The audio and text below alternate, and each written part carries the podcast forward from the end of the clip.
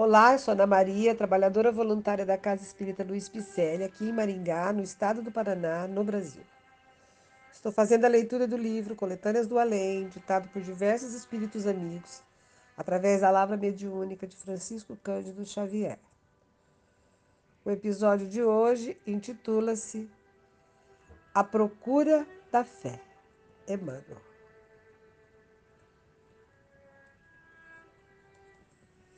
Enquanto dolorosos fenômenos políticos e sociais afligem os povos do mundo, a alma humana procura ansiosamente a fé. Angustiado, desiludido, o homem do século vertiginoso busca a solução do mistério do destino e do século. Ele sabe que as civilizações vieram e passaram, que as guerras se sucederam às promessas de paz, que numerosos códigos surgiram e desapareceram, que as afirmações científicas e filosóficas não são as mesmas do passado próximo. Onde é a estabilidade? Na dominação política? Não desconhece que Alexandre e Napoleão brilharam como pirilampos através de algumas noites? Na cultura intelectual, pura e simplesmente, a inteligência desvirtuada fortalece os monstros bélicos.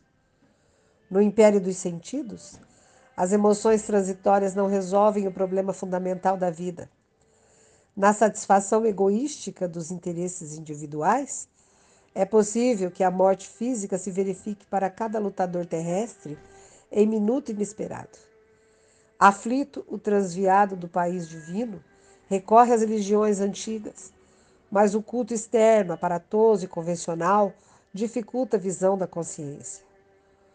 É por isso que o Espiritismo, em sua feição de cristianismo restaurado, provoca os interesses de todos os trabalhadores do pensamento, sequiosos de libertação espiritual.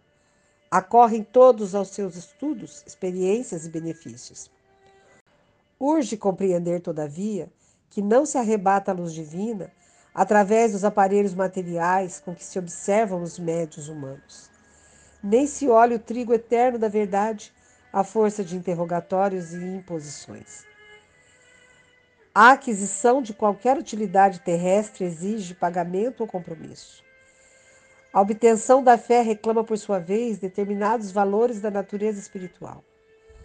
Buscar-lhe o valor positivo, exibindo um coração carregado de forças negativas das convenções terrestres, é o mesmo que reclamar água cristalina da fonte trazendo um cântaro cheio de vinagre e detritos.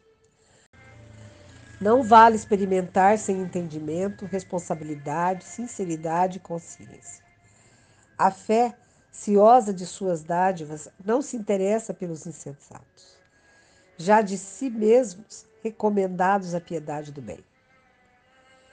É por este motivo que o Espiritismo, sem edificação do homem interior, é simples fenômeno e de fenômenos estão repletos todos os recantos da vida. É por este motivo que Espiritismo, sem edificação do homem interior, é simples fenômeno, e de fenômenos estão repletos todos os recantos da vida. É por isso que a procura da fé, sem a reforma íntima dos interessados em Jesus Cristo, costuma representar mera aventura da vaidade humana impermeável à revelação superior, nas densas trevas dos abismos do eu. Querido amigo, o texto nos faz um convite à reforma íntima. Somente nos conhecendo profundamente, nos modificando, é que vamos encontrar verdadeiramente o Cristo. Não adianta fugir para as coisas que nos convidam às emoções equivocadas sempre estaremos voltando para o Pai. Então, a reforma íntima é urgente. Nos conhecer, melhorar nossas atitudes e procurar o bem em todas as coisas. Agradecemos a sua presença, esperamos que você tenha gostado. Mande um alô nas nossas redes sociais, do Facebook e Instagram com o nome Celso Picelli Acesse nosso site www.celpifepcl.com.br, onde constam nossas atividades presenciais, endereços e telefones. Receba nosso abraço e muito obrigada pela companhia.